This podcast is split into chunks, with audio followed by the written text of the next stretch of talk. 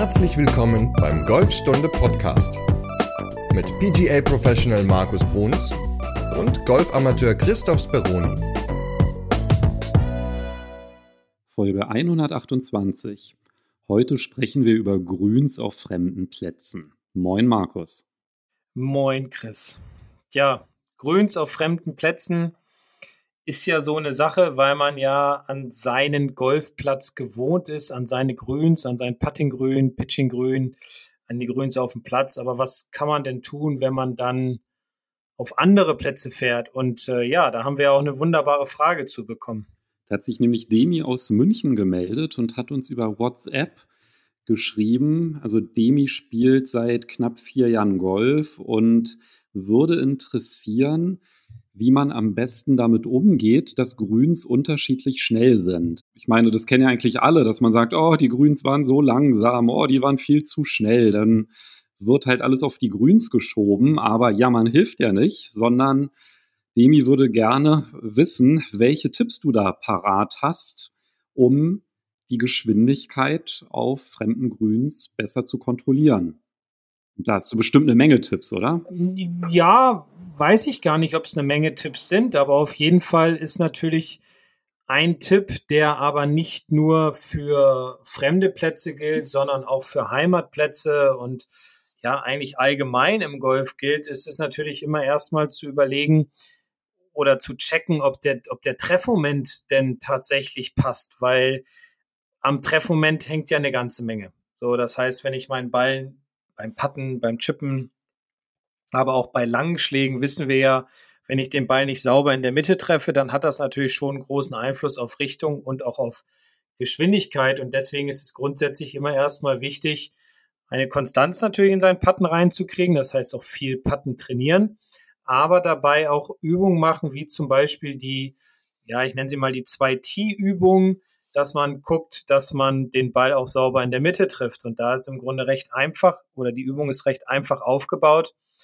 Man stellt seinen Putter aufs Grün, puttet dann oder zielt in den freien Raum hinein, steckt an der Außenseite des Putters, also an der Spitze und an der Hacke ungefähr so einen Zentimeter außerhalb, steckt man jeweils ein Tee hin und macht erstmal ein paar Probeschwünge durch die Tees hindurch. Und dann nach einer gewissen Zeit, wenn man merkt, ja, Bewegung ist ganz gut, ich treffe keines der beiden Tees, legt man sich einen Ball in die Mitte der Tees, pattet den in den freien Raum hinein, egal wie weit erstmal, und achtet aber darauf, dass man halt eine Bewegung ausführt, die nicht dazu führt, dass man eins der beiden Tees trifft.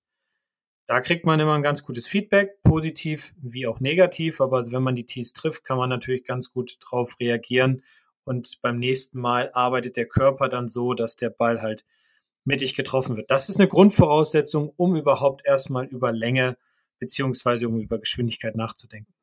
Also das, was du jetzt angesprochen hast, das ist im Grunde das Phänomen, wenn die Grüns auf einer Runde mal zu langsam, mal zu schnell sind, dann liegt das halt nicht an den Grüns, sondern einfach daran, dass ich den Ball nicht mittig treffe und dass er dadurch immer unterschiedlich weit rollt. Also wenn ich ihn halt mittig treffe, dann normal und nicht mittig, dann bleibt er zu kurz.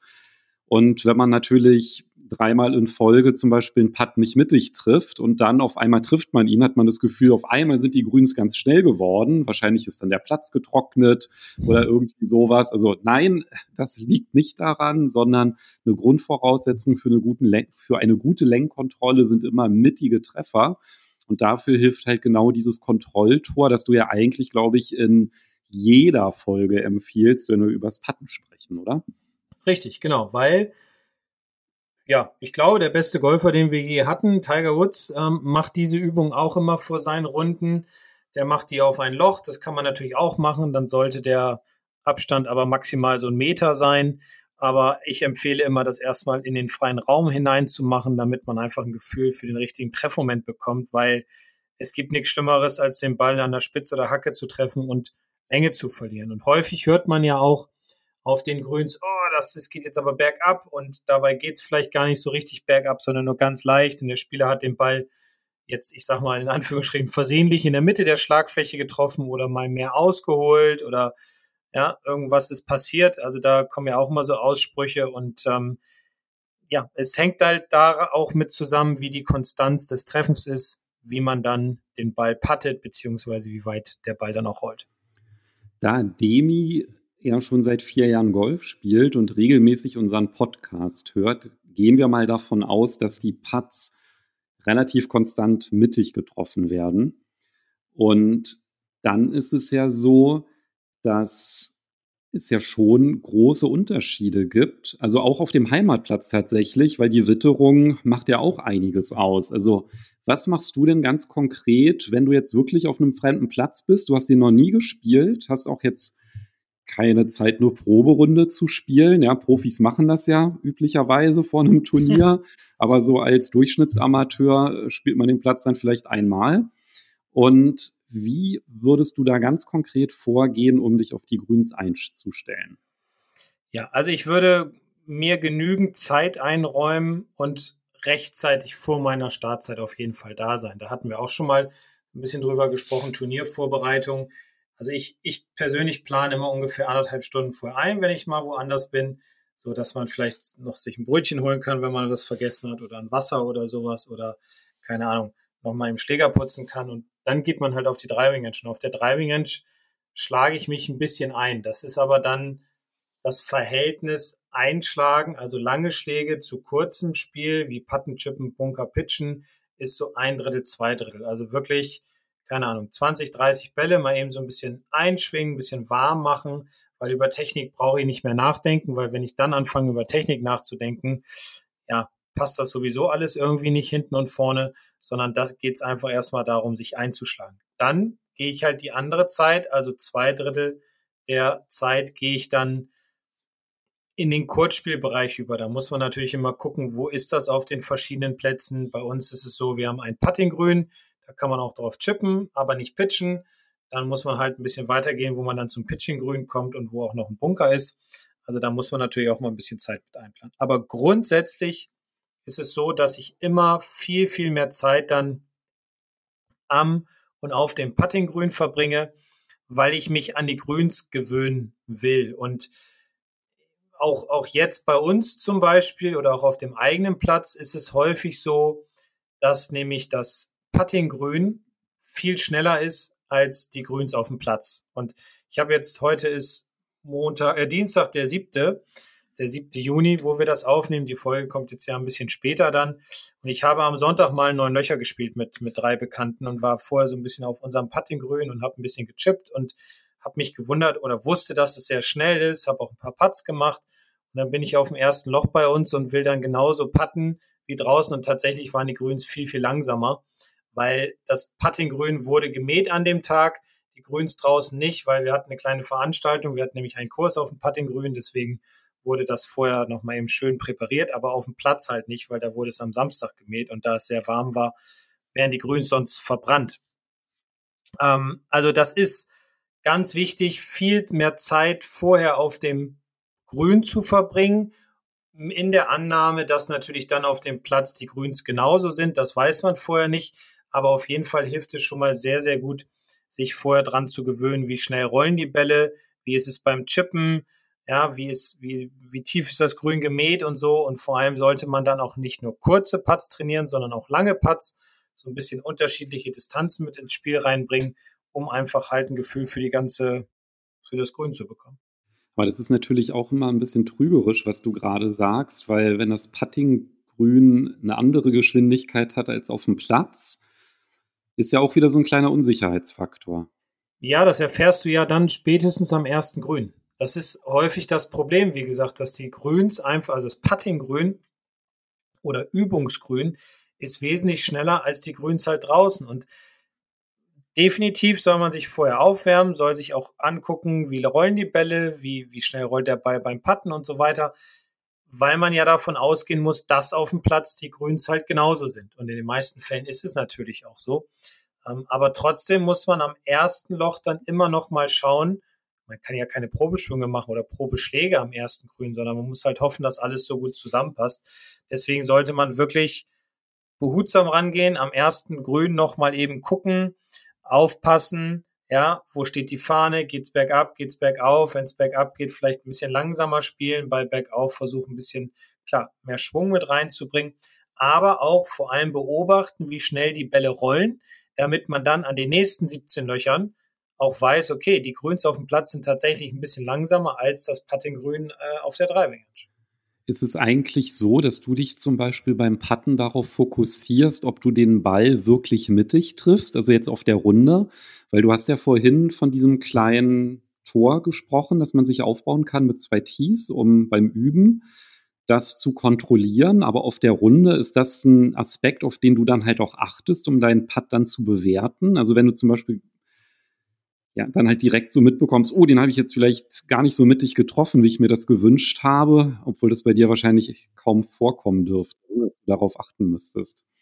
Also, ich achte schon drauf, aber erst im Nachhinein. Also ich bin jetzt nicht derjenige, der sich an den Ball steht und denkt, oh Gott, Hauptsache ich treffe ihn jetzt mittig oder ich muss ihn jetzt mittig treffen, weil ich gehe immer davon aus, dass ich den Ball mittig treffe. Das sollte übrigens jeder tun, weil es wäre blödsinnig hinzugehen und zu sagen, oh, jetzt treffe ich den Ball nicht gut, jetzt muss ich irgendwas ändern, schnell noch in der Bewegung oder jetzt muss ich mehr Gas geben oder beim Langspielen Schläger mehr nehmen oder sowas. Das wäre der falsche Ansatz, sondern wir sollten immer davon ausgehen, dass wir unsere Bälle in der Mitte der Schlagfläche treffen.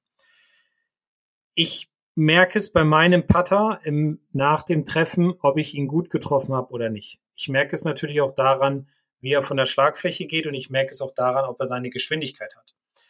Grundsätzlich achte ich aber, wenn ich patte, nicht auf das Ergebnis des Treffens, sondern ich achte vielmehr darauf, wie ist meine Bewegung, wie ist mein Rhythmus, wie ist mein Probeschwung vorher. Ja, das, das, das hängt dann alles so ein bisschen mit zusammen. Da baue ich mir schon einen Rhythmus auf und dann fokussiere ich mich eigentlich nur noch auf das Visuelle. Das heißt, ich gucke zum Beispiel bei meinen Probeschwüngen, stehe ich seitlich zum Ball beim Putten und gucke weit genug weg natürlich, damit ich die Bälle nicht treffe beim Probeschwung und gucke dann während der Bewegung immer zum Loch. Und ich vergleiche das immer, wenn ich das so Schülern erkläre, das ist so ein bisschen, als wenn ich jetzt, ich sage jetzt mal, wir beide würden uns gegenüberstehen und würden uns immer einen Ball zuwerfen und würden immer ein bisschen weiter auseinander gehen oder weiter weggehen und würden immer ein bisschen näher zusammenrücken.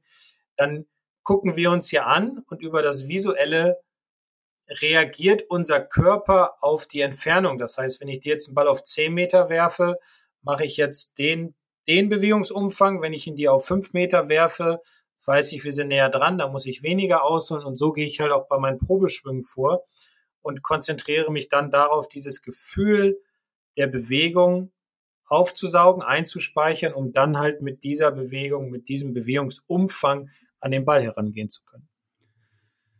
Okay, also das ist ja ein wertvoller Hinweis, dass Technikgedanken auch beim Patten nichts auf dem Platz verloren haben, sondern dass es darum dann halt geht, eher ein Gefühl für die Ausholbewegung, sich visuell dann auch zu erarbeiten.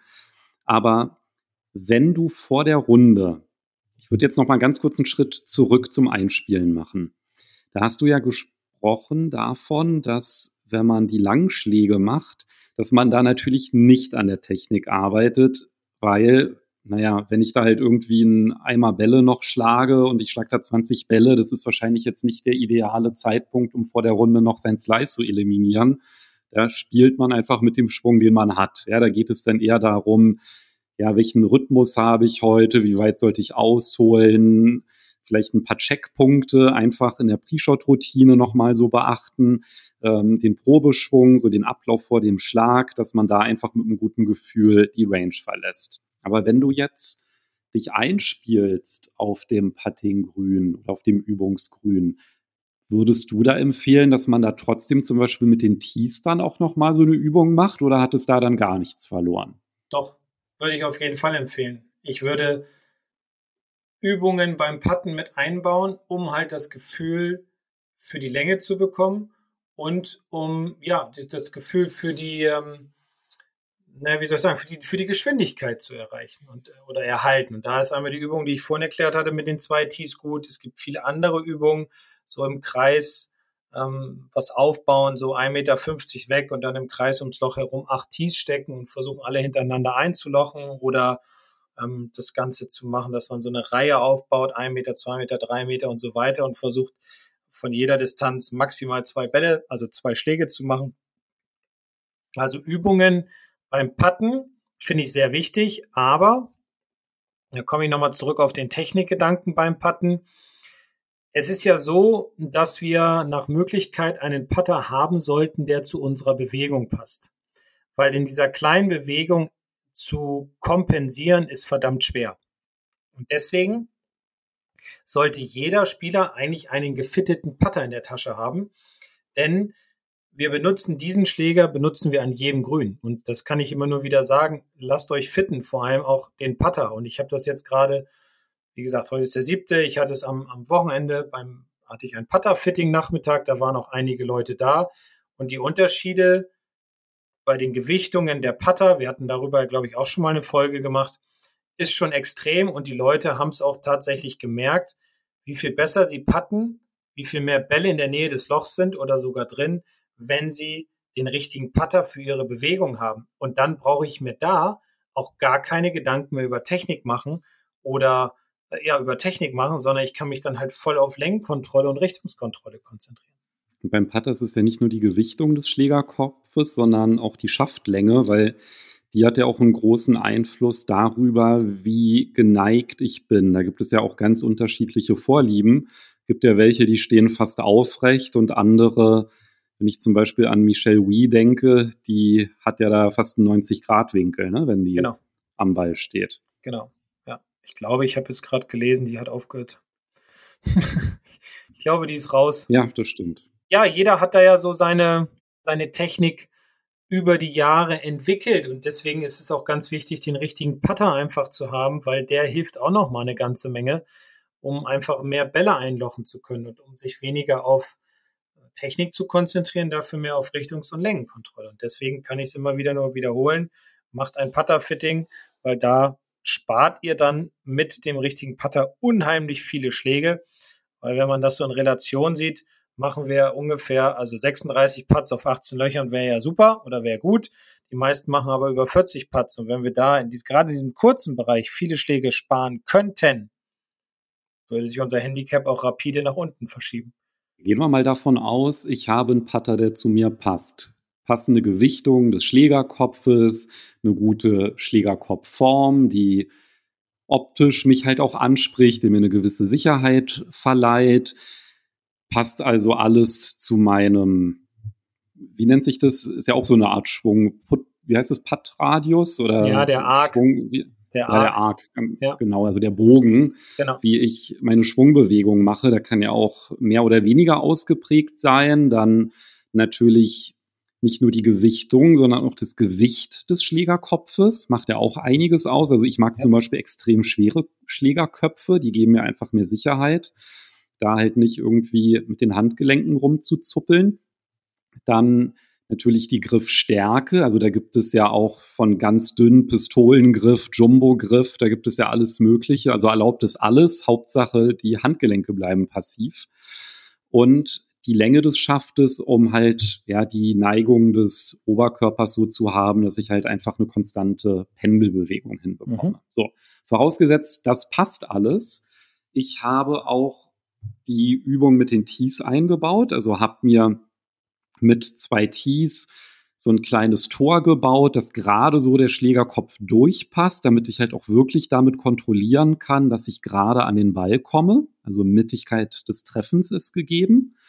Und ich habe mir jetzt so ein Gefühl erarbeitet. Da gibt es ja auch noch eine ganz gute Methode, ähm, können wir gleich noch drauf zurückkommen, die man da anwenden kann auf dem Übungsgrün. Aber du hast ja jetzt gesagt, ich muss dann ein bisschen aufpassen, wenn ich auf dem ersten Grün ankomme, weil auf dem Platz sind die oft langsamer und ich darf ja auch nicht das Grün des Platzes prüfen. Also da mit der Hand so rüber, oh, wie fühlt sich das Gras an, ist es nass oder so, ist nicht erlaubt, sondern da patte ich halt einfach. Mhm. So, und was mir zum Beispiel aufgefallen ist, als wir beide zusammen in Semlin auf der Runde waren, ist ja auch schon ganz schön viele Folgen her. Mhm. Müsste ich mal gucken, 75 oder so war das, glaube ich. Ja, genau. Ziemlich lange her. Da hattest du dann zum Beispiel gesagt, oh ja, wir waren, glaube ich, an einem Montag auf der Runde. Ja. Ja. Und hast du gesagt, oh ja, die haben vor dem Wochenende das letzte Mal gemäht. Also du hast dann irgendwie schon so ein Auge dafür, wie lang die Grashalme sind. So, und dann hattest du auch gleich gesagt, ja, die sind heute ein bisschen langsamer, die Grüns. Und da habe ich mich ja zum Beispiel total vertan. Ich habe die Putts immer zu kurz gelassen am Anfang. Stimmt. Und du hattest da halt kann mich noch an den allerersten Putt erinnern, weil ich den sogar noch auf Video habe. Der war dann irgendwie 30 Zentimeter zu lang, wohlgemerkt aus 15 Metern oder so. Ja, also ja. hast da sofort eine richtig gute Lenkkontrolle gehabt. Aber was mir da halt wirklich im Gedächtnis geblieben ist, dass du darauf geachtet hast, wie lang sind die Grashalme, in welche Richtung gucken die und so. Also was sind denn da alles so Faktoren, auf die du da achtest, wenn du so das Grün betrittst? Eigentlich ist es recht simpel zu sehen. Und zwar an den Mähstreifen. Also, wenn man jetzt morgen spielt oder mittags, dann sieht man ja noch, oder auch, auch am Abend des Tages noch, dann sieht man noch die, die frischen Mähstreifen, weil die gehen ja einmal in so eine, werden ja dann praktisch in so eine helle Richtung geschoben und in so eine dunkle Richtung. Also einmal werden sie aufgestellt, einmal werden sie plattgewalzt. Ähm, und darauf achte ich halt immer und sehe dann, okay, die sind, ja, sind noch schön hell, sieht noch sehr gut aus, sieht noch sehr, sehr fein aus und dann weiß ich, okay, die, die Grüns sind gemäht, also die müssen heute gemäht worden sein. Und wenn das schon so ein bisschen, ja, wie soll ich das ausdrücken? Das ist dann alles ein bisschen dunkler geworden. Dann sieht man auch schon, okay, die Grüns sind jetzt bestimmt mindestens einen Tag nicht gemäht worden. Das heißt, sind auch ein bisschen langsamer geworden.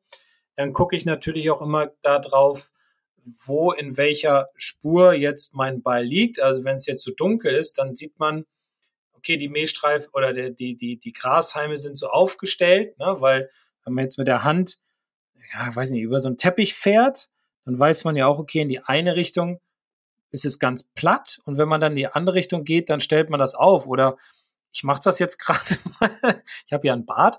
Ja, heute hat mich übrigens einer angesprochen, den ich seit zwölf Jahren kenne, seit wann ich denn einen Bart hätte. Und den habe ich jetzt, glaube ich, seit sechs Jahren. Also so beachten mich auch die Leute bei uns. Ähm, wenn ich die Hand nach oben fahre, dann stellen sich ja so die Barthaare auf. Und wenn ich von oben nach unten sie schiebe, dann glätten sie sich wieder. Und das hat natürlich auch einen gewissen Einfluss dann, wenn man das jetzt aufs Grün überträgt, auch darauf, wie schnell der Ball halt rollt. Weil wenn Grashalme aufgestellt sind und ich patte in die Richtung, ist der Ball natürlich ein bisschen langsamer, als wenn ich mit den liegenden Grashalmen patte. Also das sind so Kleinigkeiten, auf die ich aber achte. Nicht erst, wenn ich auf dem Grün bin, sondern schon weit vorher. Also ich bin jetzt nicht der Typ auf einer Golfrunde, der viel redet, weil das kann ich so zwischen den Abschlägen machen oder am liebsten mache ich es dann nach der Runde, ja, wenn ich dann ein Bierchen trinke. Aber wenn ich so auf dem Weg zum Grün bin, dann gucke ich mir schon mal an, wie ist das Gefälle, wo liegt mein Ball, geht's bergauf, geht's bergab, wie ist gemäht, wann ist gemäht. Also ja, das weiß ich natürlich nicht hundertprozentig, aber das vermute ich dann und dann gehe ich halt hin und mache meine Bewegung.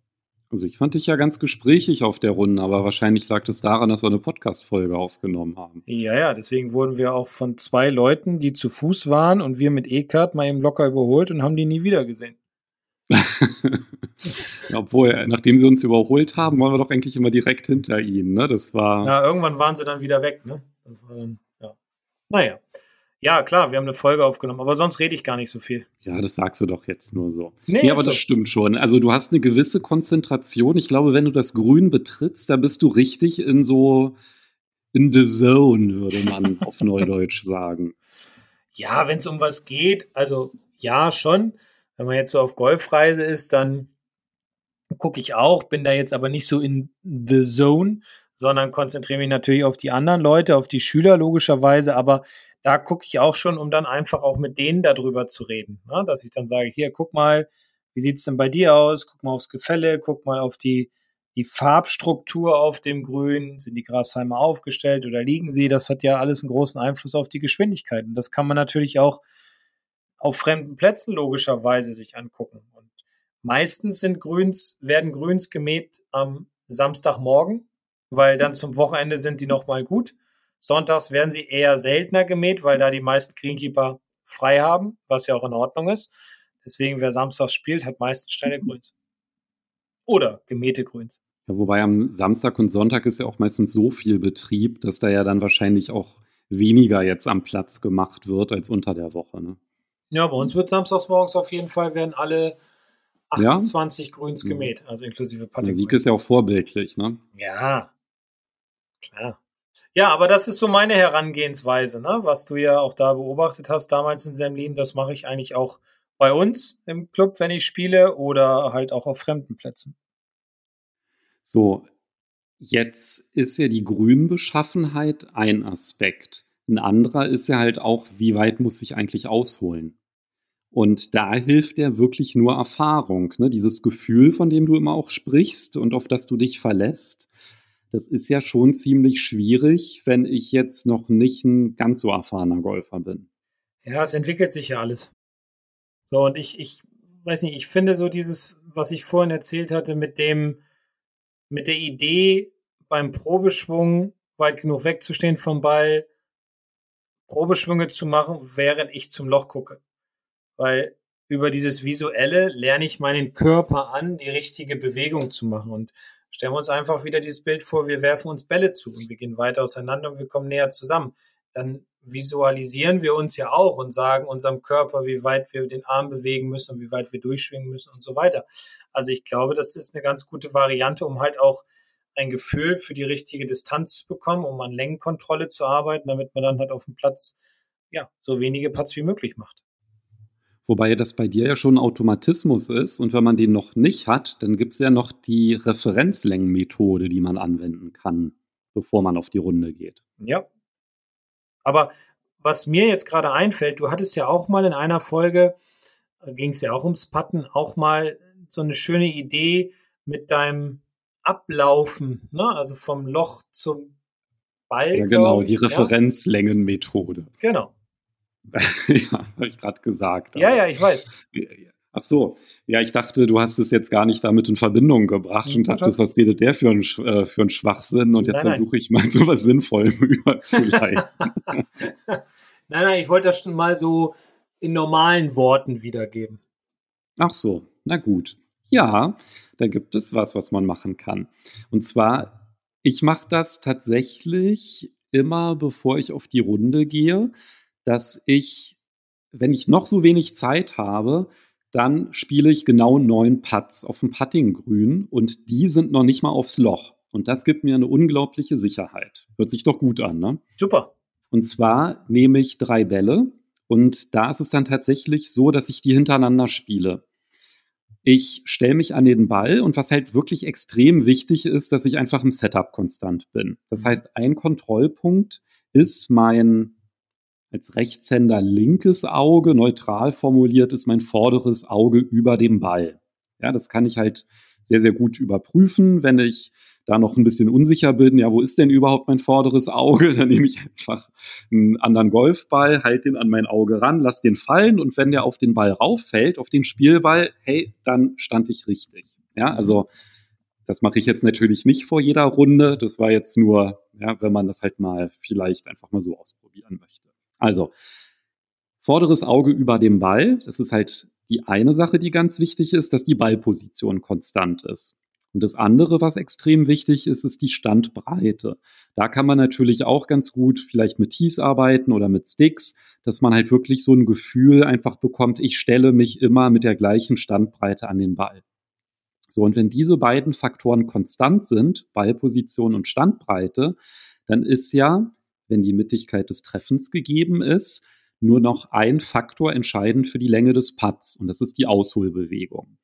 Und da mache ich das halt immer so, dass ich mich, wie gesagt, gleiche Standbreite, gleiche Ballposition an den Ball stelle und dann patte ich drei Bälle. Und zwar patte ich diese Bälle so, dass ich nur bis zur Innenkante des hinteren Fußes aushole mit dem Schlägerkopf. Also wirklich eine ganz kontrollierte Bewegung.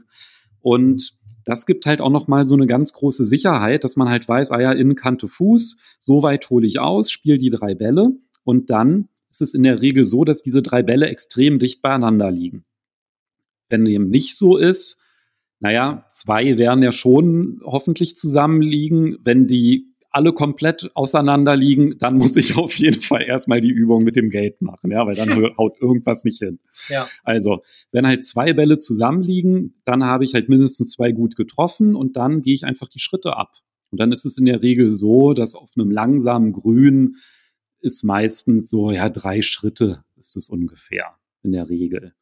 Und wenn ich dann später auf dem Platz bin und ich habe einen 3-Meter-Putt, dann weiß ich ja ganz genau, wie weit ich ausholen muss. So, die nächsten drei Putts auf dem Übungsgrün, die spiele ich halt so, dass ich bis zur Außenkante meines hinteren Fußes aushole. Und dann ist es in der Regel so, dass der Putt dann meistens so sechs bis sieben Meter lang ist.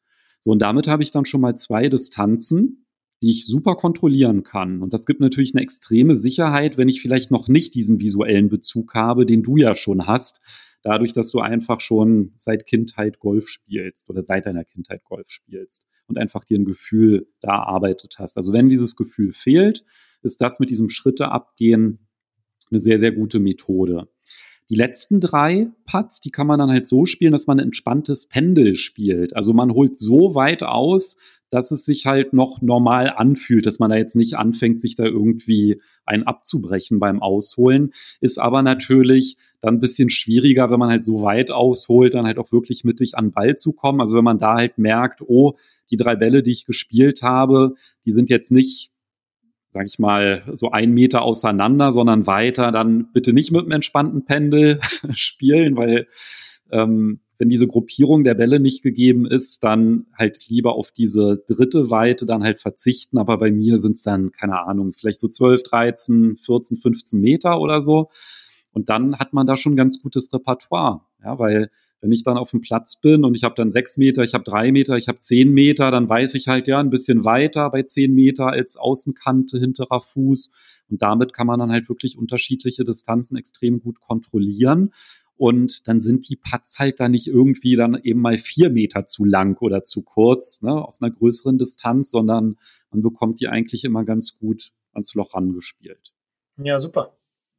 Ja, das habe ich jetzt auch gesehen, es machen immer mehr Leute, die dann auch auf dem Platz, also vorher auf dem Puttinggrün, das Ganze dann auch einfach, also die machen das jetzt nicht so wie du teilweise, sondern sie putten dann auf die Löcher, schreiten aber dann auf dem Weg, wenn sie zum Loch gehen, die Distanz ab. Und das machen sie dann natürlich auf dem Grün, auf dem Platz dann auch, dass sie dann sagen, okay, fünf Schritte gegangen, sechs Schritte gegangen. So war das Gefühl. Also dann nehmen die Leute sich schon sehr, sehr viel Zeit für. Die sind jetzt nicht so ganz fein wie du mit Fußkante, äußere Fußkante, sowas, sondern die, die versuchen das dann auch über ihr Gefühl zu bekommen.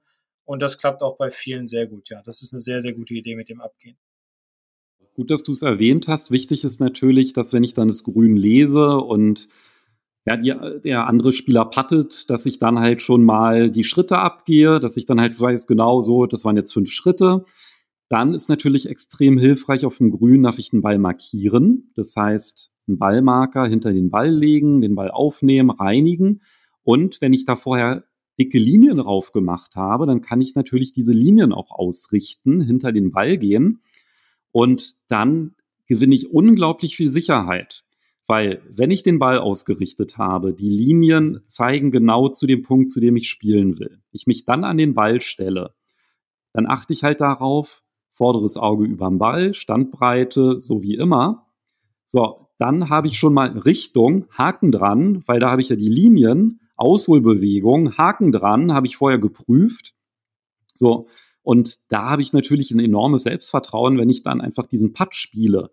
Weil wenn ich dann halt vorher, keine Ahnung, da mal rumschlenker mit der Ausholbewegung und das immer unterschiedlich mache und nicht mittig treffe, habe immer eine andere Ballposition, immer eine andere Standbreite, ja, dann ist es natürlich auch extrem schwierig, die Länge zu kontrollieren. Ja, und wenn ich dann einfach durch meine Routine da so einen Haken dran machen kann, dann kann ich wirklich darauf achten, dass ich einfach eine konstante Pendelbewegung mache und dann reduziere ich natürlich enorm die Zahl der Putts, die ich dann auf der Runde benötige, auch auf fremden Grüns. Wunderbar, man muss es nur machen. Man muss nur vorher dann auf den fremden Grüns oder auf seinem eigenen Grün dann ähm, diese, diese ja, sich einspielen, sich diese Automatismen holen. Und wie du ja auch schon gesagt hast, das dauert ja immer alles, bis man ein Gefühl bekommt, bis man so dieses Szenario durchzieht, vorher das abzuschreiten, seine Übung zu machen mit den zwei Tees, Übung zu machen mit mehreren Tees. Da gibt es ja verschiedene Varianten. Es ist halt immer nur ganz, ganz wichtig, dass man sich wirklich darauf konzentriert und auch sagt, komm, jetzt mache ich das, bevor ich auf die Runde gehe, denn am Ende der Runde ärgert man sich sonst, wenn man es nicht gemacht hat. Das kennen wir alle.